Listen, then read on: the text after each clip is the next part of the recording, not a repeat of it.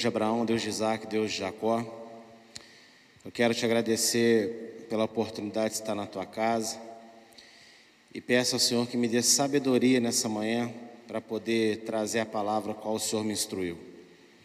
Que eu seja teu instrumento para abençoar todos que vão ouvi-la e que o Senhor possa convencer a cada um daquilo que vai ser tratado aqui nesta manhã. Para a honra e glória exclusiva do teu nome, que eu me torne apenas um instrumento para a glória da tua majestade, honra e poder. Muito obrigado, Senhor. Assim como o Senhor deu sabedoria aos escritores bíblicos para escrever a Bíblia, me dá sabedoria agora para poder explicar ela para os teus servos e sabedoria, e sabedoria aos teus servos para entendê-la. Nós te pedimos isso no nome de Yeshua. Amém. Pode ser sentado dando glória ao nome do Eterno. É, vou pedir, Ranieri está ali pertinho, antes dele, calma aí, volta, volta. Vou, vou te dar a segunda chance de você fazer um serviço hoje. Pega água para mim no meu copo, por favor. Gelado, tá? Por gentileza. Ah, o Ranieri, ele, é, é, ele proporciona momentos maravilhosos. Glória a Deus. Irmãos, está preparado aí para aprender nessa manhã? Tá? E eu gostaria que todos prestassem realmente muita atenção, amém? Porque eu acredito que é uma palavra que vai ser dada que vai ajudar a todos a esclarecer muitas coisas e vai se tornar talvez um instrumento para você recorrer às vezes para explicar outras pessoas sobre o tema que vai ser falado hoje. Deixa eu só tomar aqui um golinho de água, como diz o pastor Vitor, um tasco d'água.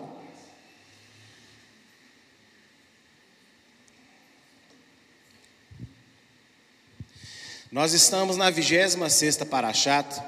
Parashat é a palavra hebraica para porção. E hoje nós vamos fazer comentário do trecho da Bíblia que se encontra entre Levítico 9, verso 1 até Levítico 11, verso 47. Em hebraico, essa porção se chama Shmini, que significa oitavo. E eu vou dar aqui um pequeno resumo do que trata esse trecho da Bíblia, tá? A Parashá Shmini começa discutindo os eventos que ocorreram no oitavo e último dia de serviço de inauguração do tabernáculo. Após meses de preparação e antecipação, Arão e seus filhos são finalmente instalados como sacerdotes em um serviço elaborado. Então, Deus foi instruindo o povo vários meses sobre como eles fariam o tabernáculo, e após a construção do tabernáculo, ficou mais um tempo de instrução como que os sacerdotes iriam trabalhar. E aí essa porção começa com o último dia dessa preparação onde agora vai ser consagrados os sacerdotes, consagrado o tabernáculo e o serviço sacerdotal vai finalmente começar. Arão abençoa o povo e toda a nação se rejubila quando a presença de Deus paira sobre eles. Mas o entusiasmo é interrompido abruptamente quando os filhos mais velhos de Arão, Nadab e Abiú, são consumidos por um fogo celestial e morrem no tabernáculo, enquanto ofereciam incenso sobre o altar. A Torá declara que eles morreram por, trouxer, é, por trouxerem fogo estranho no santuário interior do tabernáculo, cujo significado é discutido pelos comentaristas à exaustão. Você conhece muito bem essa história. Os filhos de Arão, Nadab e Abiú, eles oferecem um fogo estranho dentro do tabernáculo após a consagração. Deus já tinha se manifestado ao povo, eles vão lá e oferecem um fogo estranho. Existem muitas versões do que é esse fogo estranho. Existem muitas versões, muitas teorias. O Talmud, inclusive, né, que é o livro de comentários sobre a Torá dos judeus, trazem muitas possibilidades sobre o que foi esse fogo estranho, né? Mas nós nunca aqui tentamos matar o que é esse fogo estranho, porque a Torá mesmo, a Bíblia, não fala exatamente o que é esse fogo estranho. Amém? Então, não acho que esse é o foco que a gente deve atentar. Há dois anos atrás eu ministrei uma palavra, na, né, quando a gente estava fazendo culto no lar, transmitido lá de casa. Eu dei uma palavra sobre Arão, sobre a paciência de Arão, né, o que ele como ele foi um homem de Deus quando ele passou pela morte dos filhos dele. Então, se você está precisando de paciência na sua vida, eu aconselho que você assista essa palavra. Foi uma palavra muito abençoada sobre como ele se portou ao perder os dois filhos. Então, você que tem passado dificuldades, momentos de perda em sua vida, assista essa palavra que eu tenho certeza que vai te abençoar. Amém? E a Paraxá também vai falar de Arão recebendo ordens de que os sacerdotes são proibidos de entrar no tabernáculo após ingerirem bebidas alcoólicas ou enquanto impuros. E a Torá continua a relatar os eventos que ocorrem imediatamente após a morte trágica de Nadab e Abiú. A Paraxá termina com uma lista de animais puros e impuros, além de várias leis sobre impureza. Uma tendência que, um comentário que talvez eu concorde mais sobre a morte de Nadab e Abiú é que eles beberam. Porque imediatamente após o episódio, Deus fala que o sacerdote não pode entrar no tabernáculo após ingerir bebida alcoólica, para que não peque e assim ele acabe fazendo alguma coisa contra a sua própria vida. Mas eu não estou afirmando teologicamente, eu estou só dizendo que é bem provável que eles, ao oferecer fogo estranho, tinha tomado ali uns golinhos de vinho ou outra bebida forte ali no meio do povo. Amém? E vai relatar as consequências da morte deles, a atitude de Arão. Vai falar no final, inclusive, sobre alimentos puros né, e impuros, e vai falar sobre outros tipos de impureza, e assim termina a porção. Então, esse trecho que nós estamos estudando hoje é sobre esses assuntos que eles relatam, amém? Que, que essa paraxá relata. As considerações dessa ministração serão voltadas às leis de Kashrut, isto é, aos alimentos listados por Adonai como próprios ou impróprios para o consumo humano. Embora a igreja tenha aprendido que a lista se trata de regras opressoras dadas por Deus aos judeus e que hoje todos estão livres para ignorá-la. Você aprende desde o primeiro momento que você entra numa igreja que a lei de Levítico 11, a lei de animal, de animal puro e impuro, você não precisa se preocupar mais, porque Jesus anulou isso na cruz, e agora você é livre para poder comer o que quiser. É um pouco complicado você ser livre de uma coisa que você nunca praticou, em primeiro lugar. Se alguém for, é livre de lei alimentar, então seriam os judeus, não as nações, porque as nações não guardavam lei alimentar. Então você não pode ser livre de uma coisa que você nunca teve.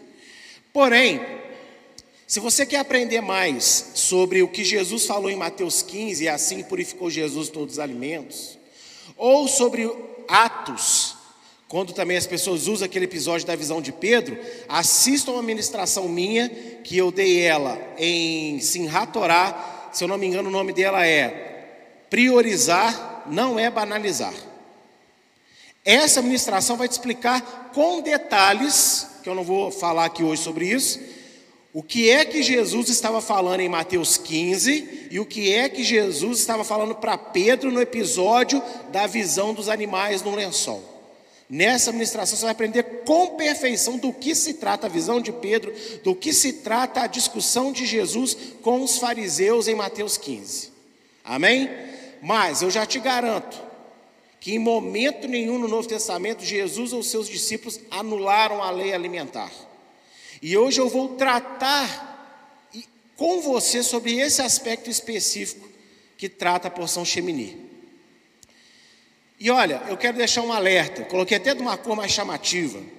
Não será tratado os aspectos científicos que comprovam os benefícios ou malefícios dos alimentos mas especificamente sobre a fé em Deus. O doutor Francisco, no Ensinando Sião, ele, há poucas semanas, ele deu um estudo maravilhoso sobre a lei alimentar. E ele é médico, e ele tem um hospital, inclusive. Então, ele deu informações que eu não sou capaz de dar sobre os benefícios dos alimentos, os alimentos que Deus considera puro, como que ele realmente eles fazem bem, e os animais impuros, como que eles fazem mal. Mas eu não vou aqui falar sobre isso, meu foco não vai ser esse. O meu foco vai ser falar da lei alimentar como instrumento de fé em Deus. Então, se você quiser aprender mais sobre os aspectos científicos, assiste a ministração do Senado de Sião, que lançou há pouco tempo, A Beleza da Lei Alimentar, que você vai aprender muito sobre esses aspectos. E uma breve passada aqui, o que, que é a lei alimentar? Quais animais podem e quais não podem? Dos animais que são mais conhecidos para nós, você pode comer boi, você pode comer cabra, você pode comer ovelha, tá? Você não pode comer cavalo, você não pode comer porco, você não pode comer é, tatu, você não pode comer nada dessas coisas. Cobra, réptil nenhum pode ser comido, sapo não pode, insetos, somente as espécies de grilo e peixe, você pode comer tudo do mar que tenha escama e barbatana. Ou seja, todo tipo de peixe, ou do rio. Então, Deus proíbe, por exemplo, um peixe que é muito comum para o brasileiro, o cação, porque ele é um filhote de tubarão, ele não tem escama. Ele tem barbatana, mas não tem escama, ele tem couro. E eu poderia falar aqui sobre o que, que o peixe de couro tem na carne dele de malefício à saúde humana, mas não é esse o foco, eu não vou falar da parte científica. Eu acredito que a parte científica que hoje temos acesso é a misericórdia de Deus para os temosos que insistem em não querer aprender ou querer ter fé no que Deus coloca para se comer ou não. Mas não quero focar no lado científico, não, amém? Eu vou focar no aspecto da fé. E o tema que eu escolhi para falar de hoje é esse daí: não só de pão viverá o homem. Não só de pão viverá o homem. E eu não vou começar lendo trechos da Paraxá. Eu vou ler um texto só da porção de hoje. E eu quero falar de outros textos primeiro, para levar você a entender o sentido desse nome dessa, que eu dei para essa ministração. Não só de pão viverá um homem. Eu quero ler primeiro a promessa. Sabe quando Paulo fala no Novo Testamento, porque nós somos filhos da promessa? Você já leu isso alguma vez? Você é filho da promessa, sim ou não? É essa promessa aí que Paulo está falando, tá? Gênesis 17, 7. Esse é o alicerce do porquê da Bíblia, para quem não sabe. Por que, que você tem Bíblia na mão? Para você entender que Deus está fazendo isso daí, ó. Toda a história humana se resume a isso daí. Gênesis 17, 7. Que diz assim: Deus falando para Abraão: E estabelecerei a minha aliança entre mim e ti e entre mim e a tua descendência depois de ti, em suas gerações, por aliança perpétua, eterna, para ser a ti por Deus e a tua descendência depois de ti. A escolha de Israel, da nação judaica, por parte de Adonai, teve algum significado maior do que apenas cumprir a promessa dada a Abraão, de que seus descendentes formariam o povo de Deus? Eu quero lançar essa pergunta para você. Você acha que quando Deus escolheu Abraão para formar um povo, isso foi um mero capricho de Deus ou Deus tinha um objetivo maior do que você às vezes está acostumado a pensar sobre ele? Quem acha que Deus não faz nada de forma leviana? Dá um glória a Deus. Quem acha que Deus tem propósitos muito maiores que a nossa cabecinha humana é capaz de compreender? Dá outro glória a Deus. Então eu já vou dizer para você que se você um dia entrou numa igreja, num seminário, numa escola teológica e ouviu o seguinte, a seguinte anedota: Olha, Deus formou Israel e deu, leu pra, e deu, e deu, e deu uma lei para Israel, ele ainda tem com a lei dele. Deus não é leviano. Deus não vai falar várias vezes na palavra e cobrar um povo inúmeras vezes de, de se desviar os olhos, os caminhos de uma lei e de abandonar o, né, o propósito de ser povo de Deus apenas para apontar uma necessidade de um Salvador.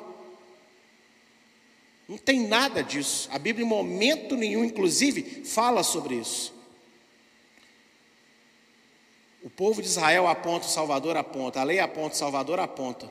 Mas não porque essas coisas são levianas para Deus, porque através delas, Deus estava preparando a humanidade para receber a salvação. Mas isso não quer dizer que isso se tornou inválido. Amém, queridos?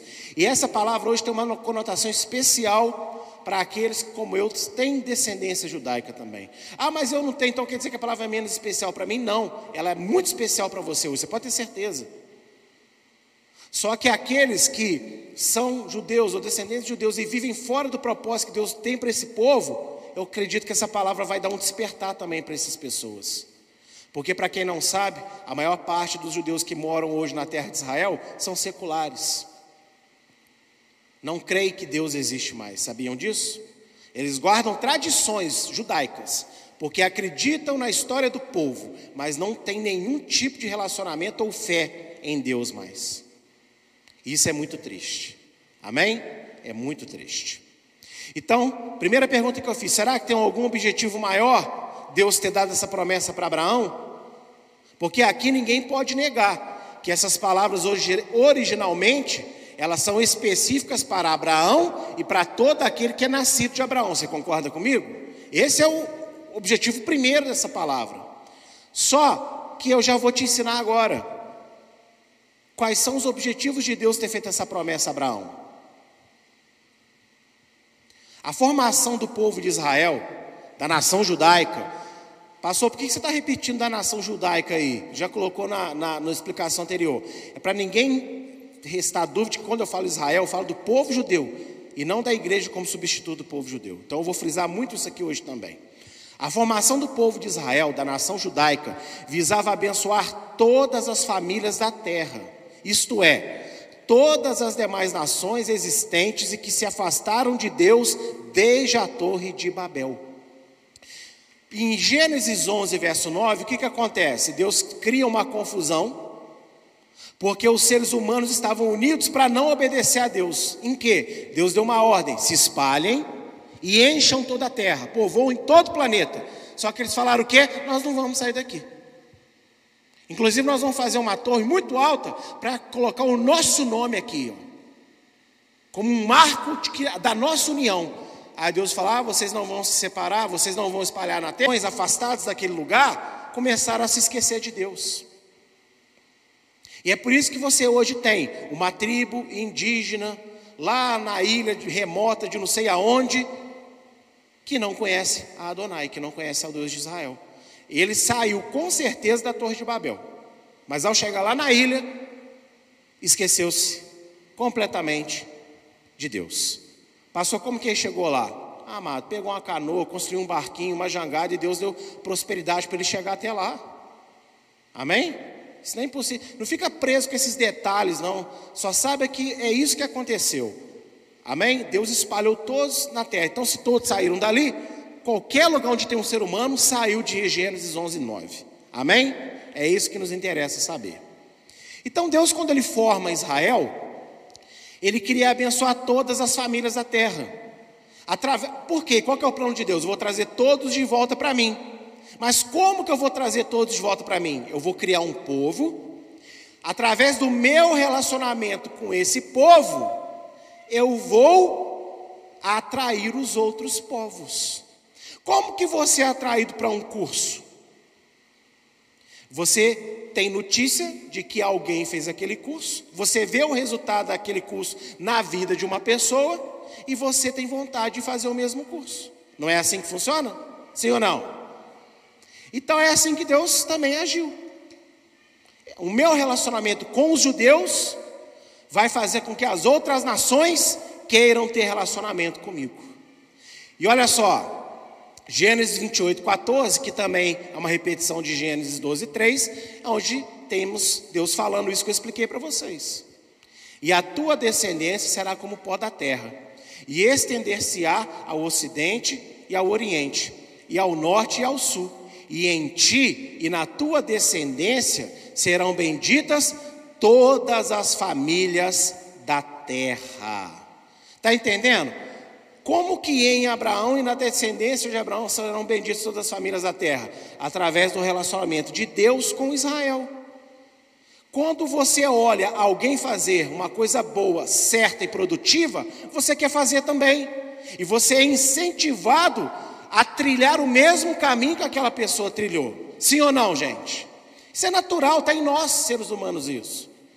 Então Deus trilhou esse plano. Eu vou ter vocês como povo, vou ser o Deus de vocês, vou me relacionar com vocês, e nesse relacionamento as nações vão ver que só eu sou Deus. Os deuses que elas vão criar não são deuses de verdade. E aí elas vão querer o verdadeiro Deus.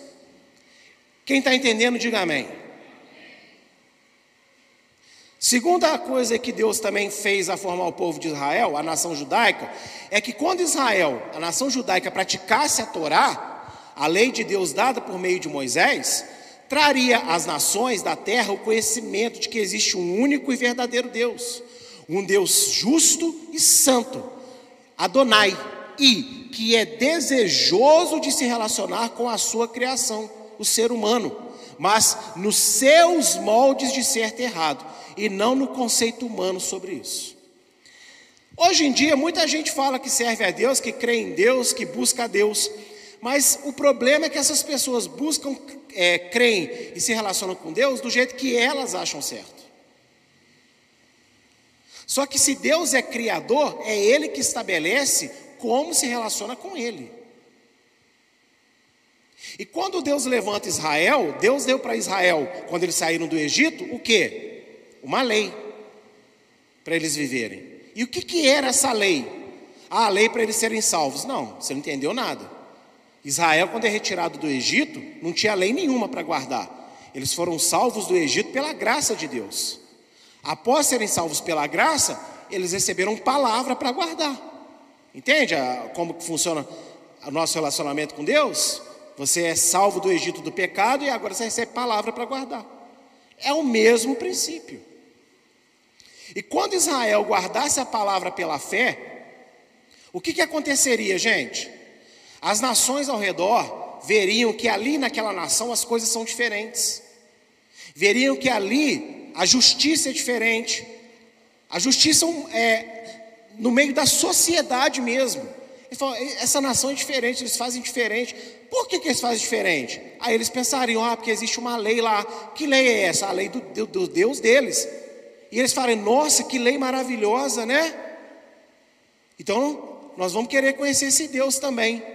Pastor, você está tirando isso da sua cabeça? Não, eu estou tirando isso de Deuteronômio 4, de 5 a 8. Palavras do próprio Deus através de Moisés. Olha o que diz aqui: Vedes, pois, que vos tenho ensinado estatutos e juízos, como me mandou Adonai meu Deus para que assim façais no meio da terra qual ides a herdar. Guardai-os, pois, e cumpri-os, porque isso será a vossa sabedoria e o vosso entendimento perante os vossos povos. Perdão, perante os olhos dos povos, que ouvirão todos esses estatutos e dirão: Olha para mim, o que, que Deus está falando com o povo? Eu dei lei para vocês, quando vocês guardarem essa lei, os povos vão, vão pensar o seguinte: vocês são um povo sábio. E aí, esses povos vão dizer o seguinte: ó, este grande povo é nação sábia e entendida, pois que nação há tão grande e que tenha deuses tão chegados a si, como Adonai nosso Deus, todas as vezes que o invocamos, e que nação há de tão grande que tem estatutos e juízos tão justos como toda esta lei que hoje ponho perante vós? Olha só que maravilhoso esse texto, Moisés está dizendo. Os povos vão perguntar: que povo é esse tão sábio? Que povo é esse tão entendido? E eles também veriam que toda vez que eles invocam a Deus, Deus atende, Deus responde. E isso tudo por causa de quê? Aí você tem que entender um pouquinho de português aqui, ué. Ele começa falando da lei e termina falando do quê? Da lei. Os povos vão notar isso e vão saber que o que faz com aquele povo tem um Deus tão próximo. O que faz com que aquele povo seja tão sábio, tão diferente das outras nações, é porque no meio deles existe uma lei que Deus deu e eles cumprem essa lei. Ou seja, eles têm fé no que Deus pediu para eles fazerem. O objetivo aqui não é que a lei gera fé. A obediência da lei é demonstração de fé. Você confia no Deus que te pediu para guardar.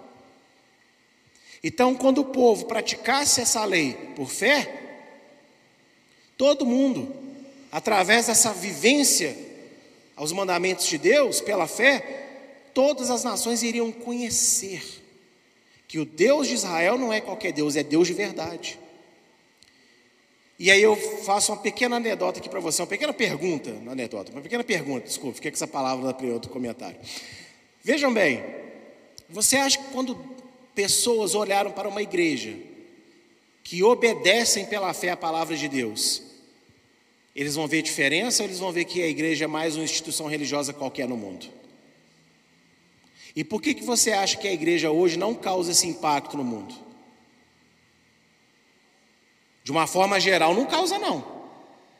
Hoje a igreja protestante, que é tida como a igreja verdadeira no mundo, olha, a maioria das pessoas olha e não vê diferença nenhuma para outra religião. Inclusive, outras religiões são hoje consideradas muito mais sérias do que a igreja protestante. Por causa de todos os escândalos e coisas que nós temos visto por aí. Sim ou não? Sim. E por que disso? Você tem que pensar. Aqui eu acho que já matou a charada do porquê. Porque quando Yeshua diz lá em Mateus, por aumentar a iniquidade, o amor de muitos se esfriará. Conhece essa frase? Quem conhece? O que, que significa a palavra iniquidade mesmo, igreja? A ausência de lei, anomia em grego. Para aumentar a ausência de lei, o amor se esfriará. E por isso que hoje a igreja é enxergada como uma coisa qualquer. Porque a maioria das igrejas ensina o que sobre a lei? Acabou, não vale mais, vamos jogar fora. Então, sabe o que acontece? A igreja se reúne, canta louvores bonitos, mas quando sai dessas portas para fora, vive igual a todo mundo. Então não faz diferença.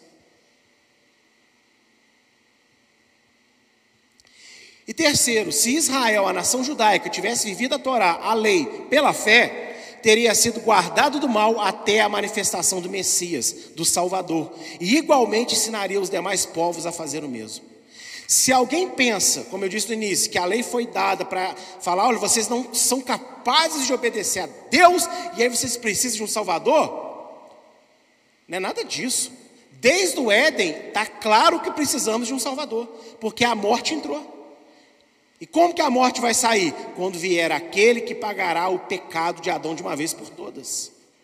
Então, quando Deus pega Israel, dá uma lei para Israel, não era para falar para Israel: Israel, eu amo vocês, mas eu vou dar uma lei muito opressora que só vai fazer vocês errarem toda hora, porque vocês não conseguem. Você consegue enxergar um Deus de amor nisso daí? Que eu não consigo. Agora, vamos ver por outro ângulo. Israel, seguinte. Vai vir um Salvador daqui a um tempo aí, mas até lá, guarda que é minha lei, porque aí vocês vão andar em bênção comigo. E quando ele vier, vocês vão estar treinados em fé, e aí vocês vão saber reconhecer ele. Isso é que é a lei para Israel. E é isso que é a mesma coisa para a igreja hoje. Por que, que vai ter muito cristão que na volta de Yeshua não vai ser glorificado, vai ficar para trás? Porque diz acreditar nele, mas não guarda a palavra. E é a palavra que te treina para saber nos dias de hoje o que é de Deus e o que não é. Porque hoje cada um se levanta com seu bel prazer, seu bel entendimento e fala: assim é assim que serve a Deus. Tem base bíblica? Não, não tem. Ah, mas o que, que tem como base? Ah, porque uma vez Deus me usou, porque uma vez Deus falou comigo. Deus também já me usou, Deus também já falou comigo.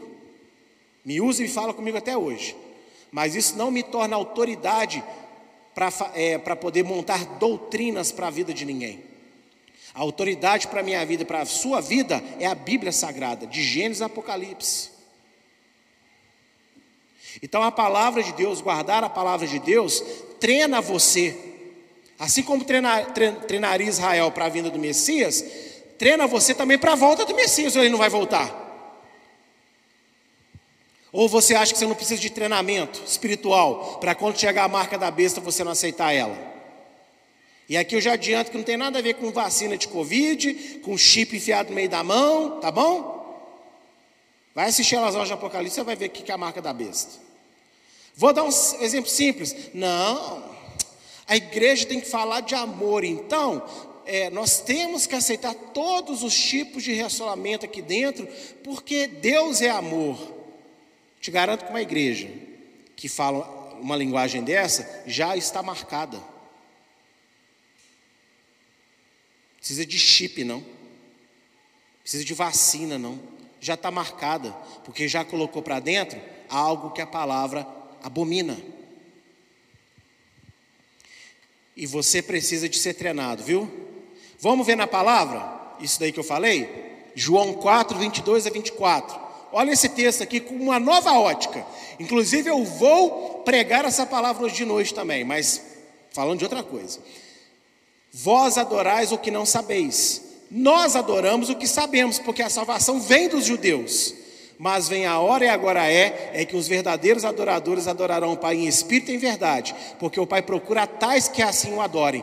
Deus é espírito e importa que os que o adorem, o adorem em espírito e em verdade. Ao montar essa palavra, Deus me deu entendimento sobre o que é adorar Deus em espírito e verdade, que eu nunca tinha tido antes. Por quê? Onde está a chavinha? Quando Jesus fala ali, ó, porque a salvação vem de nós judeus. Ele é a salvação, correto?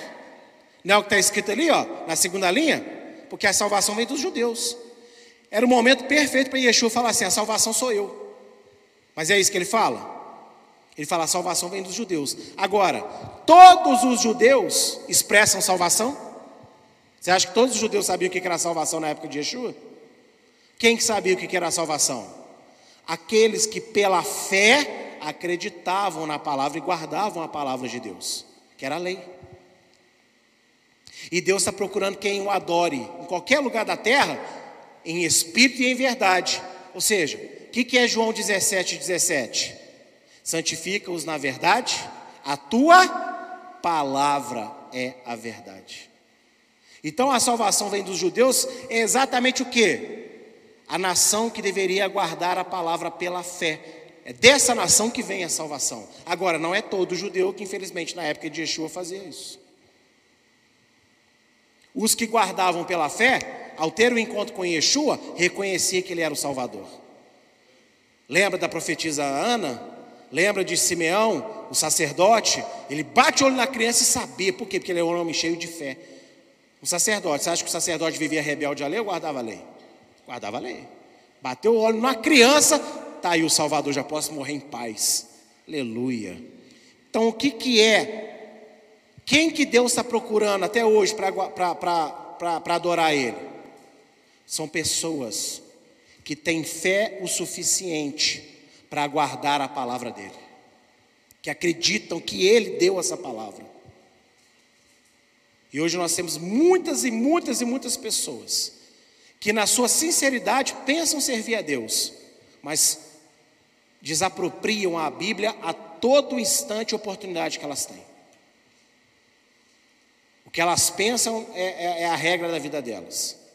O que o fulano falou, o que o ciclano é, disse, o que o outro lá determinou, vira regra para a vida delas, menos a Bíblia. Hoje o que nós temos de vídeo no YouTube para falar, a Bíblia diz mais, é tão contraditório. E, servir a Deus em espírito e verdade é sem entender, é sem entender que a salvação vem dos judeus. Ou seja, é o povo que tem a palavra, é o povo que guarda a palavra pela fé. Agora, são todos que guardaram? Não. Os que guardaram reconheceram Yeshua. E Deus espera isso agora dos gentios. Você aceitou meu filho? Maravilha. Toma aqui agora a palavra. Guarda ela pela fé. Porque se você diz que acredita no meu filho e não guarda isso aqui, você engana a si mesmo. Tiago 1,17. Quem está entendendo até aqui, diga amém. E outro texto interessante, 2 Timóteo 3,15. Paulo falando para Timóteo, ambos eram judeus. Pergunta que não quer calar: na época de Timóteo, existia Novo Testamento escrito igual você tem hoje? Então, qual é a sagrada escritura que Paulo está citando aqui para Timóteo? O Antigo Testamento, a lei e os profetas. E o que, que ele diz para Timóteo? Presta atenção nessas palavras e que desde a tua meninice sabes as sagradas escrituras, que podem fazer-te sábio para a salvação, pela fé que há no Messias Yeshua. Entenda que fé que há onde? Você já analisou essa frase? A fé que há nas sagradas escrituras. As, o Antigo Testamento tem uma fé posta nela, nele, que aponta para Jesus. Quem foi que colocou essa fé ali como um tesouro escondido? Quem? Deus. O Antigo Testamento possui fé que o próprio Deus depositou nele para você achar Jesus, para você reconhecer Jesus. Entendeu? Olha como é simples. Então, eu estou mostrando isso aqui para vocês o que? Deus tem um objetivo com o povo fazer com que as nações reconheçam que Adonai é Deus através do relacionamento com esse povo. Agora, como que isso seria dado? Só com as manifestações de poder de Deus? Porque Deus não profetiza todo dia, Deus não cura uma pessoa toda hora no mesmo lugar.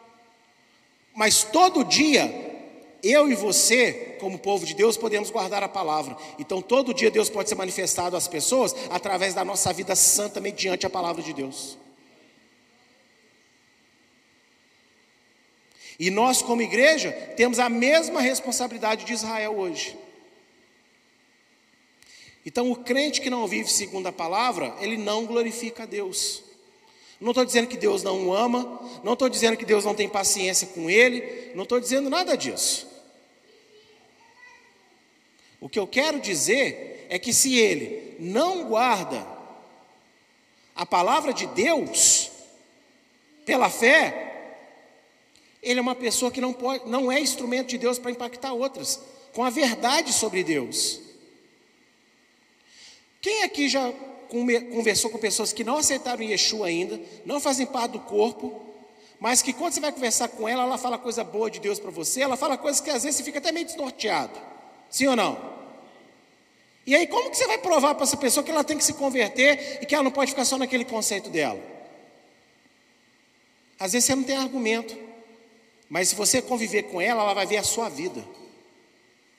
E aí ela vai ver na sua vida, as suas atitudes, que você é diferente.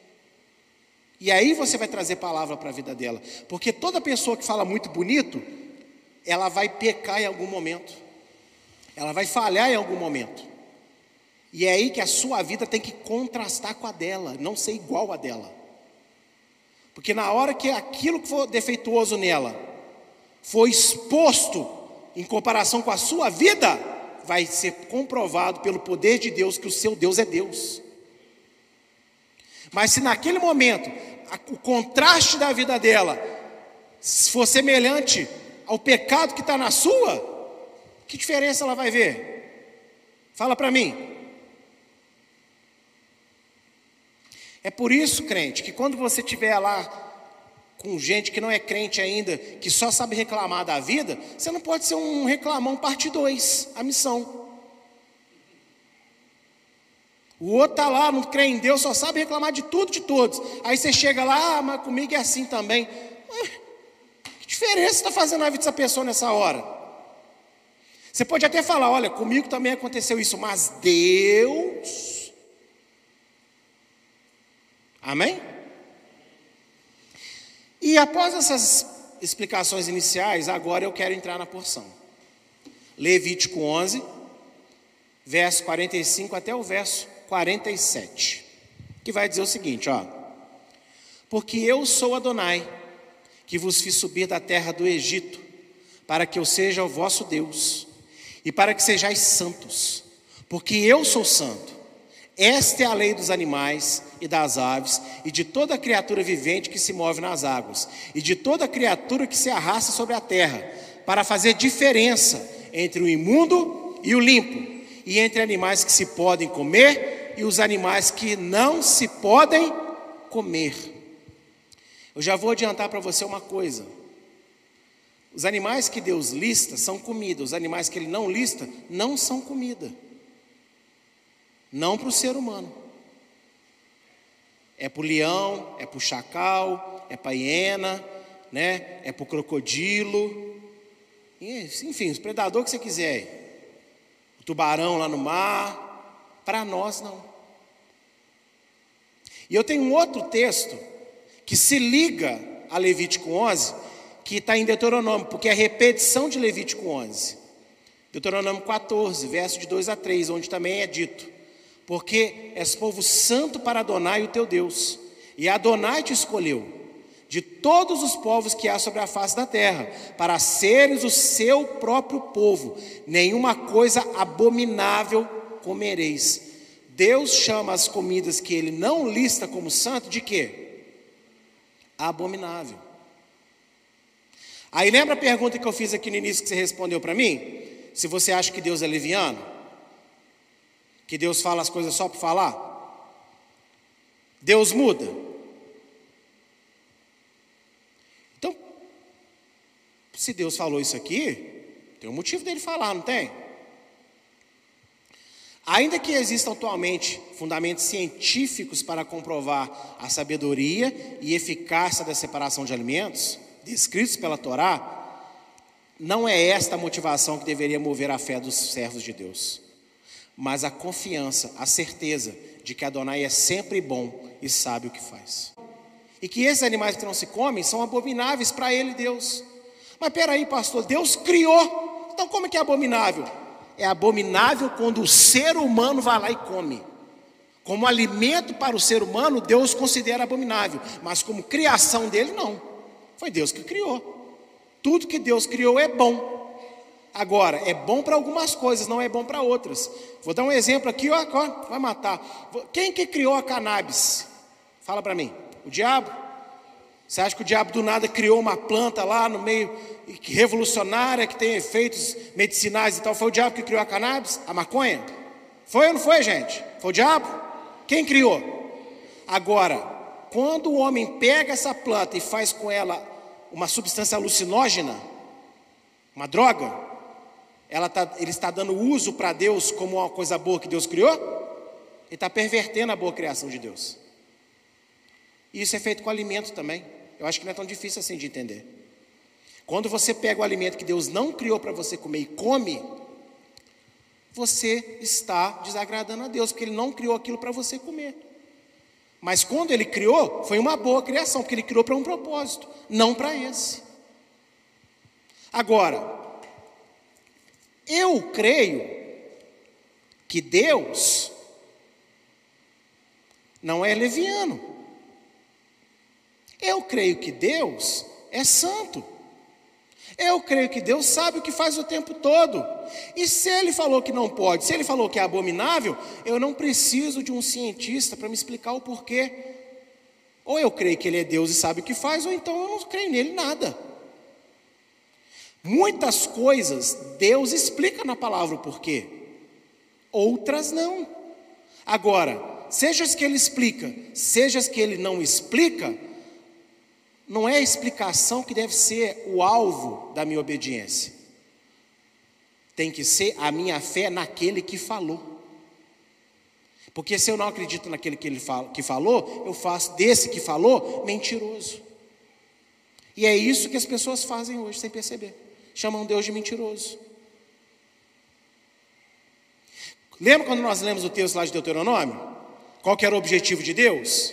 Impactar as nações com a vida, o estilo de vida que Israel levaria, incluindo comida. Ah, mas eu como que eu quero. Mas não deveria, porque quem criou a sua boca foi Deus. Quem criou o seu paladar foi Deus. Quem criou o seu sistema digestivo foi Deus. Então, isso também deveria servir a Deus. As pessoas falam, eu quero te servir em tudo. Mentira, não querem. Porque se Deus bota uma pequena restrição alimentar, ela não quer? Como que você quer servir a Deus em tudo?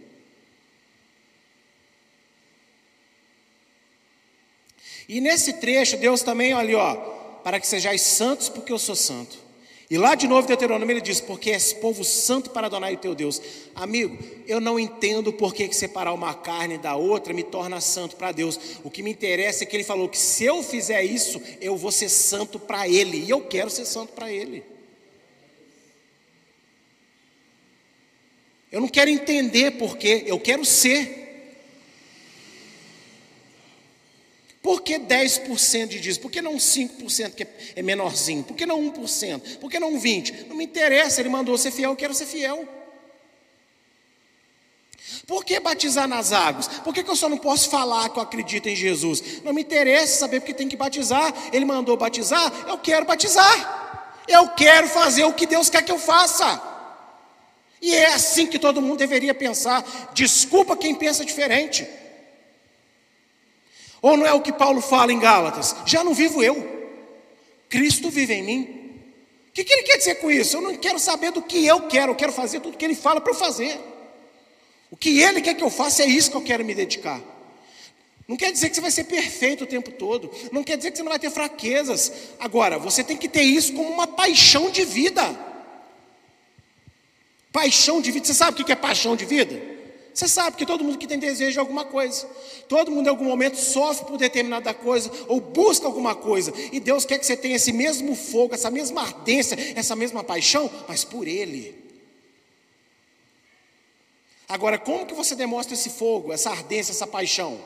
Não é só filosofando sobre isso, falando bonito sobre isso, é com a sua vida vivendo o que Ele colocou para você viver em todas as áreas da sua vida, incluindo na comida.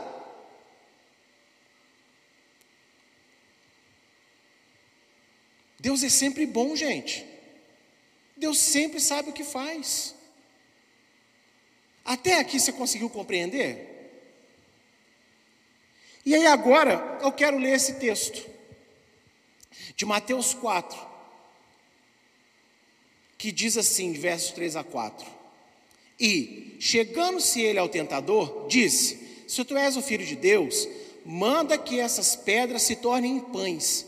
E ele, porém, respondendo, disse: Está escrito: Nem só de pão viverá o homem, mas de toda a palavra que sai da boca de Deus. Eu sempre amei falar, tá vendo? Isso aqui é Torá, isso aqui é lei, é Deuteronômio. Mas eu só me apegava a um aspecto disso, e Deus essa semana me trouxe um entendimento que eu falei, glória ao teu nome, Senhor. Porque eu tenho que ler toda a citação. E onde que está essa citação? Deuteronômio 8,3. Deuteronômio 8,3. Essa é a citação. Só que antes de ler o versículo inteiro, a gente foca só aqui, ó. Nem só de pão viverá o homem, mas de toda a palavra que sai da boca de Deus. Que é o que está lá, ó no final do versículo, que o homem não viverá só de pão, mas de toda a palavra que sai da boca de Adonai, Deus viverá o homem. Só que antes dessa frase, no versículo 8, tem uma frase que completa ela, que diz o quê? E te humilhou, e te deixou ter fome, e te sustentou com o maná, que tu não conheceste, nem teus pais o conheceram, para te dar a entender que o homem não viverá só de pão, mas de toda a palavra que sai da boca de Deus viverá o homem. Ou seja, não está falando aqui de você viver só de fé, no sentido é, imaterial. Está dizendo que, oh Israel, vocês viveram pela fé comendo um alimento que vocês nem sabiam o que, que era, e vocês só tinham isso para comer. Então ele está dizendo aqui de viver de tudo que sai da boca de Deus relacionado a uma atitude física. Atitude física de comer o maná, só o maná. A defesa de Yeshua é muito mais elaborada do que parece inicialmente. Pois, ao citar Deuteronômio 8,3, ele disse ao diabo que assim como Israel sofreu privações alimentares por 40 anos no deserto, tendo apenas o maná como alimento, aprendendo a confiar na palavra de Deus, que disse que assim o faria e o fez, olha para mim. Adonai falou: vocês vão ficar 40 anos aqui, vocês vão comer maná todo dia. Ele fez ou não fez isso? Fez. Aí, ó, também ele próprio, Yeshua, deveria crer e confiar que seu pai enviaria sustento ao término do seu jejum de 40 dias, já que foi a vontade de Adonai Deus que ele jejuasse e fosse tentado.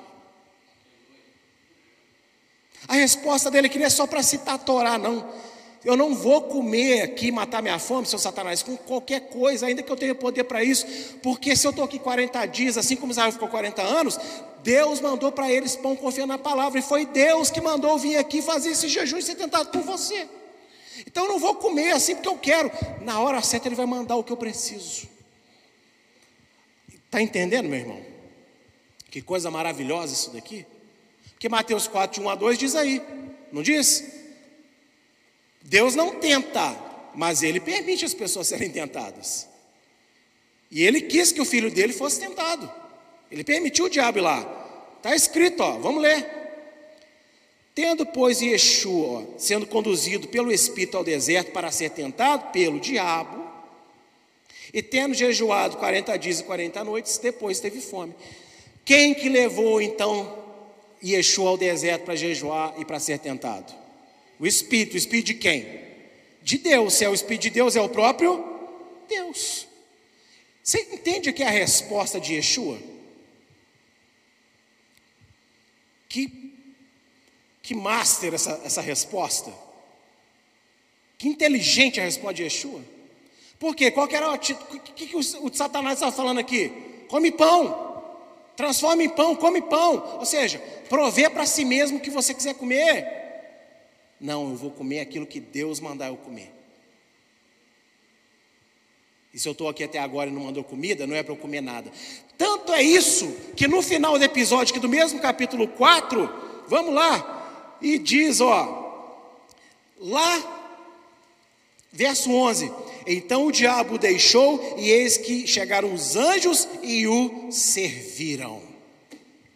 Quando ele resistiu, Deus foi lá e mandou comida para ele, vinda dos anjos. Guardou essa informação importantíssima?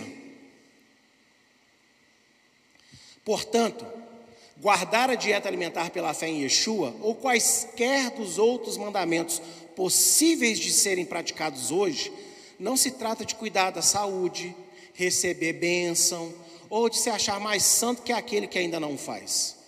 Obedecer à lei e aceitar as privações que a palavra oferece, se trata de estabelecer Deus, que a tudo criou como santo verdadeiro e que sabe o que faz, faz e fará.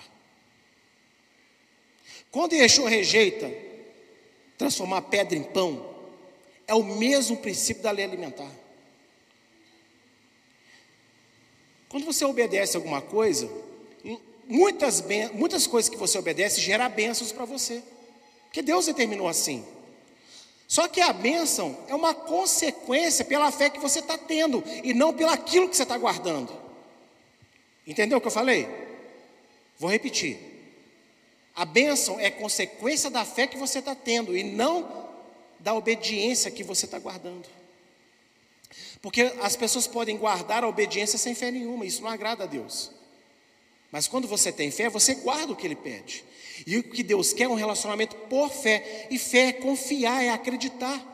Então, quando você guarda, seja a lei alimentar, seja qualquer mandamento da palavra de Deus, por fé no Filho de Deus, você está estabelecendo que Deus é Deus. Você confia em Deus, e é por isso que você guarda a palavra de Deus. Não interessa o que ele peça. O porquê que seja isso, ou porquê que seja aquilo. Não é entender que é o objetivo, não é qual é a bênção que vai gerar que é o objetivo. É Deus mandou, Ele é Deus, eu acredito nele, então eu vou fazer. Esse é que é o objetivo. É igual Yeshua. Eu tenho poder, é, eu tenho poder para transformar em pão. Já acabei o jejum, estou entregando, vou comer. Mas Deus mandou ele lá, ficar sem pão, sem água. Mandou ele lá ser tentado pelo diabo. Não mandou ele dar ouvido, pegar e comer o que porque estava com fome. Espera tudo. E ele soube esperar. E quando ele soube esperar, Deus mandou anjos do céu para darem comida para ele. Qual que é o princípio mesmo? Fé. Por que, que eu guardo lei alimentar? Por que, que eu ensino sobre lei alimentar? Ah, porque eu que não como, eu sou muito melhor que aquele irmãozinho que ainda faz a feijoada com um porquinho no domingo e vende a 10 reais na igreja. Não, não sou melhor do que ele não. Agora, no quesito alimentação, de alguma maneira que eu não entendo, eu estou me santificando mais do que ele para Deus. Porque assim a palavra fala. E não tem nada a ver com querer ser melhor do que fulano, ciclano, beltrano. Tem a ver com, que eu, com eu querer ser uma versão melhor de mim mesmo. Eu posso ser melhor para Deus, então eu quero ser melhor para Deus. Porque eu não quero ser um acomodado na fé. Se você está satisfeito sendo um acomodado na fé, problema seu. Eu não quero ser assim.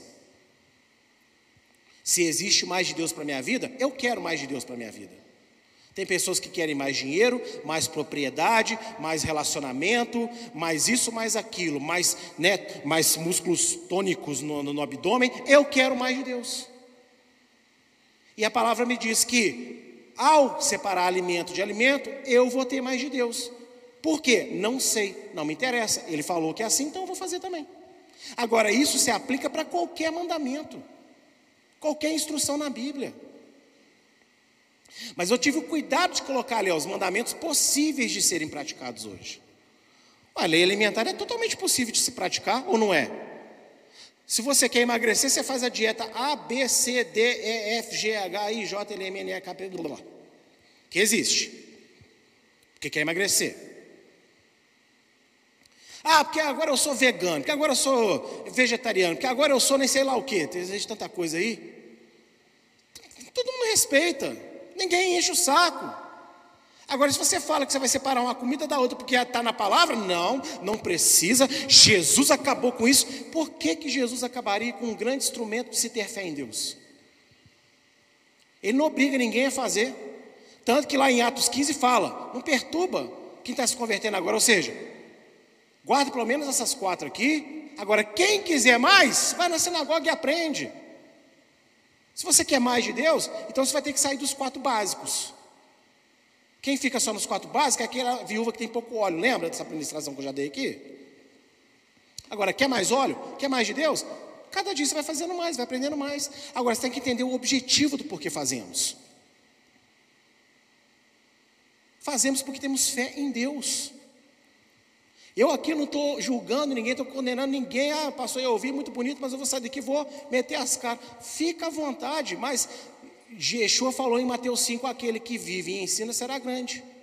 Eu não entendo grande como, nossa, o pastor Jim é grande porque ele vive e ensina, não. Eu entendo grande como uma responsabilidade. E eu quero ter responsabilidade diante de Deus de ensinar outras pessoas, de ser instrumento de Deus para conduzir outras pessoas a estarem mais próximas a Ele. Ele procura pessoas que querem essa responsabilidade. E não é vergonha, nem é soberba falar, não. Eu quero essa responsabilidade. Eu aceitei essa responsabilidade. E quero trabalhar por ela. Para ajudar outros pequenos a se tornarem grandes também. Agora, eu ensino, você faz se você tiver fé. Mateus 6, de 9 a 11, diz o quê? Portanto, vós orareis assim Pai nosso que estás nos céus, santificado seja o teu nome, venha o teu reino, seja feita a tua vontade, assim na terra como no céu. O pão nosso de cada dia nos dá hoje. Olha só essa oração que interessante, ó, Pai nosso que estás no céu, santificado seja o teu nome. As pessoas não entendem nem essa oração que Yeshua ensinou. Como é que você santifica o nome de Deus na terra? Fazendo a vontade dele. Assim na terra, porque lá nos céus nenhum anjo desobedece. Nenhum anjo questiona, ah, Deus mandou isso, mas não sei porquê. Não, Deus mandou, vamos fazer. Não há questionamento entre os anjos sobre isso. Então você santifica o nome de Deus quando você faz a vontade de Deus, comendo o pão nosso cada dia nos dá hoje. E olha só, vamos entender. Qual é o pão nosso cada dia que Deus nos dá hoje? São as nossas necessidades. E aí eu confio. Qual é o pão que Deus está me dando? Em Levítico 11 ele falou para mim que pão é isso, isso e isso. Então todo dia eu tenho isso para comer. Engraçado, né? Como é que Yeshua está sempre falando de comida. Tem um sentido né, mais amplo, mas você não pode ignorar o sentido básico. Deus, me dá o que eu preciso comer hoje. Ou não é? Pão significa todas as suas necessidades, mas pão é pão também ou não é pão também? Então me dá o que eu preciso comer. E Deus fala: tá bom, meu filho, tá aqui, ó, tudo que você pode comer, tá? Ó, vai lá, Levítico 11, tá tudo aí bonitinho para você. E aí, meu amigo, minha amiga, entenda: quando Deus forma Israel, escolhe Israel, tira Israel do Egito e liberta Israel de lá, Deus vira para Israel e fala: olha, desde, é como se Deus estivesse falando, desde Noé, quando eu liberei comer carne, vocês meteram o pé pelas mãos. A humanidade saiu comendo tudo que devia, que via na frente. Mas não pode. É isso aqui que eu separei para vocês comerem, não é tudo não. Então guarde isso aqui para mim, porque eu sou um Deus santo. Seja santo para mim também.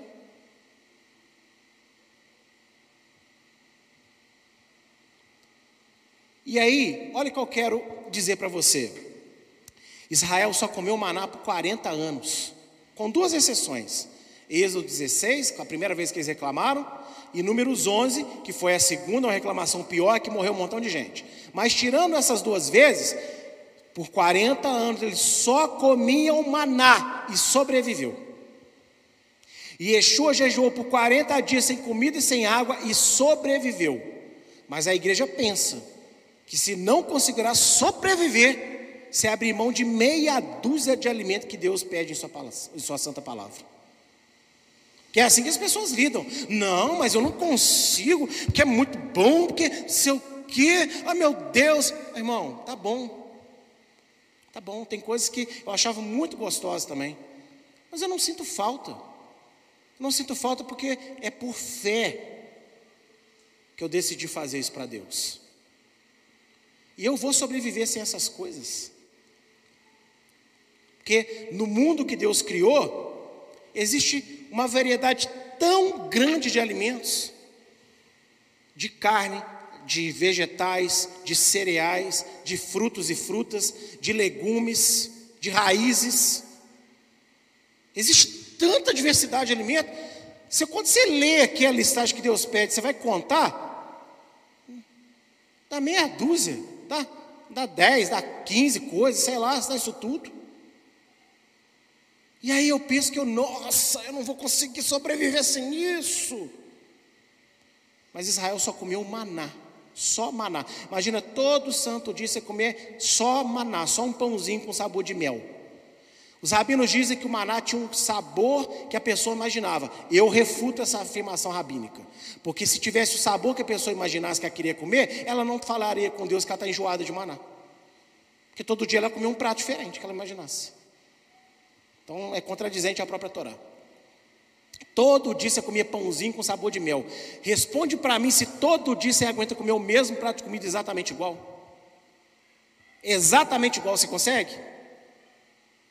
Mas Israel, com 40 anos, foi humilhado por Deus comendo só maná para entender que não só de pão vive o homem, mas de tudo que sai da boca de Deus. Eu vou te sustentar com isso, então coma isso. Aí Yeshua repete: olha, Deus mandou ficar aqui, eu vou ficar aqui, eu só vou comer quando Deus mandar. E aí, não só de pão vive o homem, querido, você não vive só de carne de porco, de, de, de, camarão, de não sei o que, de não sei o que. Você vive de tudo que a boca de Deus mandou. Então, se Deus falou que o que é bom comer é isso, creia em Deus e viva disso. Não só de pão viverá um homem. Você vai ver do que Deus falar que é bom para você. Se ele falou que isso é bom, é bom. Se ele falou que não é bom, não é bom. Por quê? Porque foi Deus que falou. Ah, mas Calvino disse. Ah, mas é, é, mas Lutero falou, ah, mas o grande evangelista tal falou, ah, mas o pastor X falou, não interessa se eles falaram, Deus não falou na palavra isso. Deus não falou. E nós estamos interessados no que Deus falou. Mas, como eu disse, cada um tem que examinar a si mesmo, escolher qual é a fé que quer exercer. Se para você não tem nada a ver, então não vai ter nada a ver. Agora, lembre-se o que, que eu disse. Ah, para ter mais saúde. Sei lá, tem gente que come tudo na, na banha do porco, lá tem 90 anos de idade saudável. Faz mal para algumas pessoas, mas não faz mal para todas as pessoas. Então não é saúde. Ah, porque se eu fizer isso eu vou ter a benção tal. Amado, Deus vai te abençoar porque Ele te ama, porque Ele se agrada da sua fé. Não porque você está religiosamente fazendo isso ou desfazendo aquilo. Você tem que escolher fazer porque você acredita ou não nele.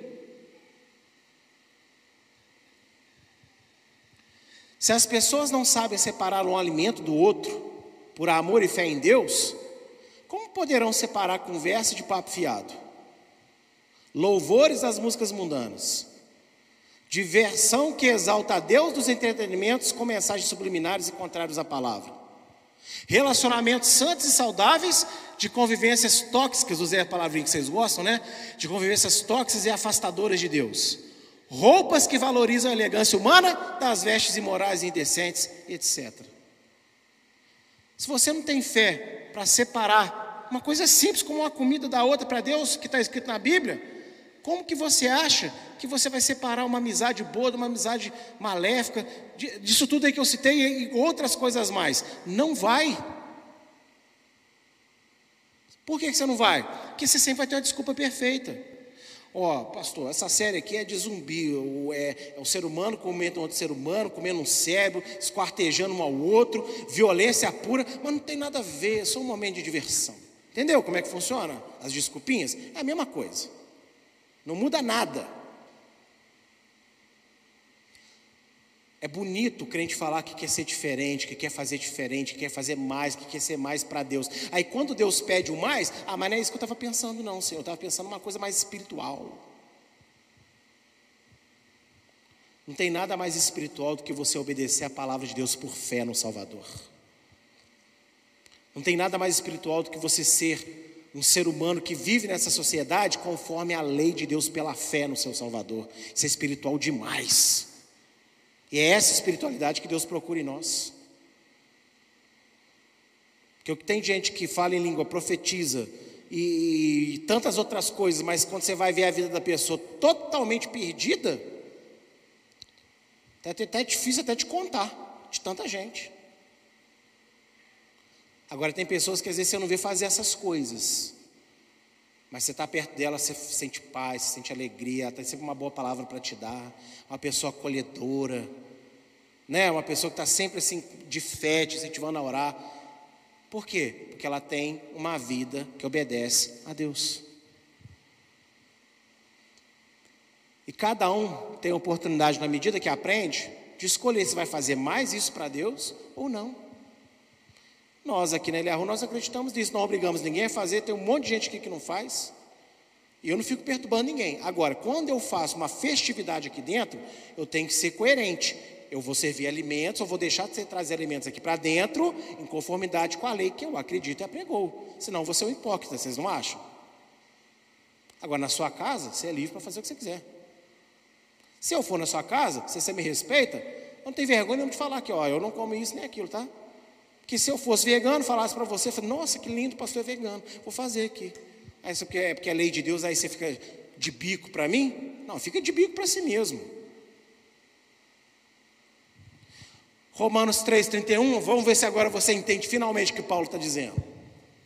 Isso eu quero que a igreja, a igreja leia bem forte comigo. Anulamos, pois, a lei pela fé de maneira nenhuma.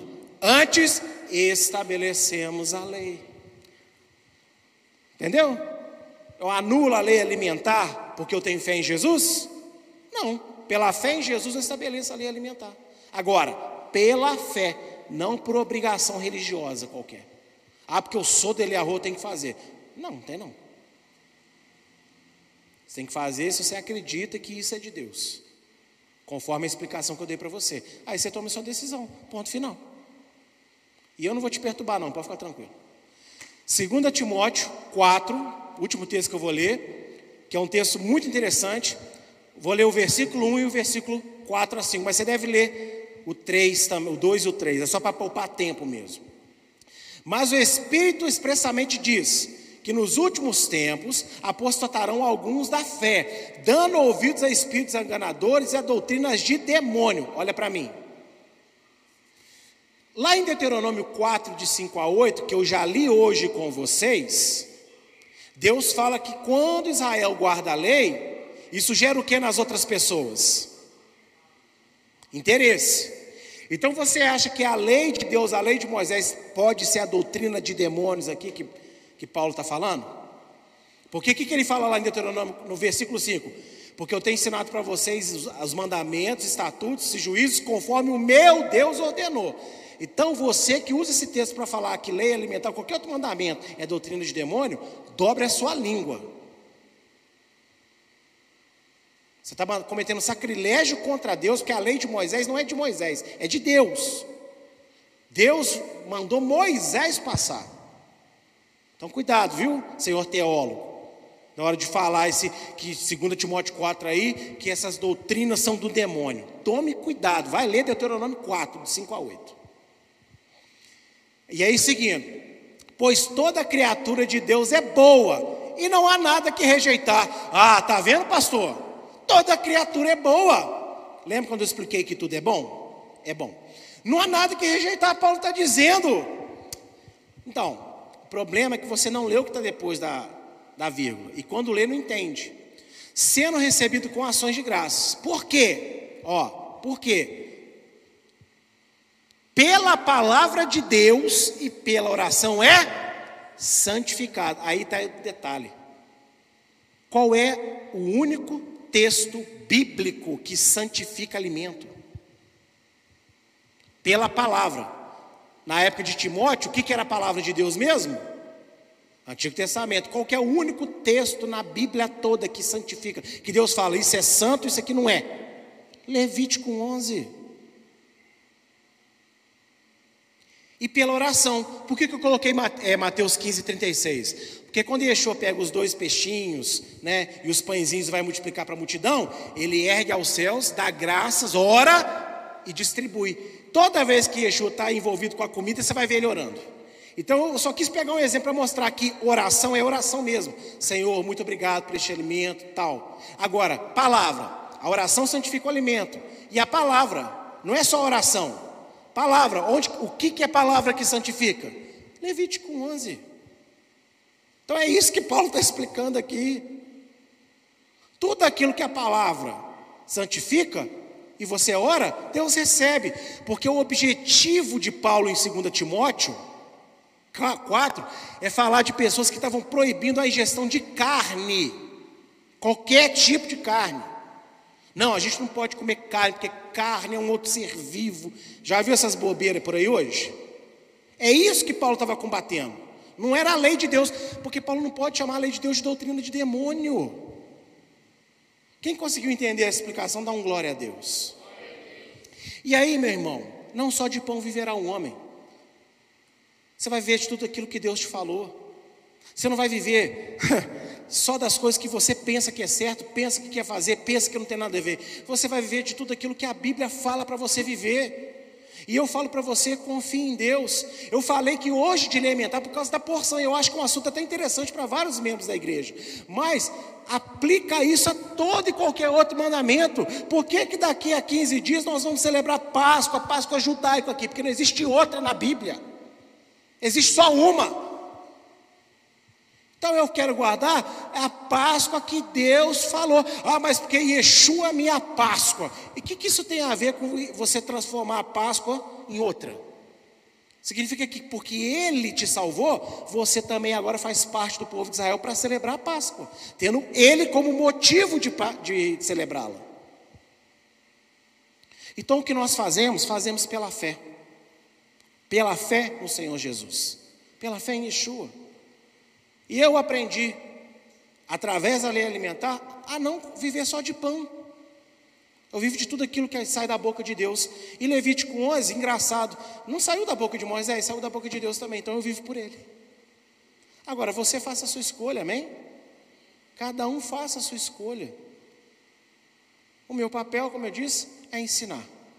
E nessa manhã eu ensinei. Glória a Deus. Eu agradeço a minha oportunidade nessa manhã no nome do Senhor Yeshua. É 1 Timóteo? Perdão, a referência é 1 Timóteo 4, eu coloquei segundo, tá? É primeiro. Obrigado, Wilson. 1 Timóteo 4, tá? Essa última tela aí. Obrigado pela oportunidade. Volta a palavra, pastor Vitor.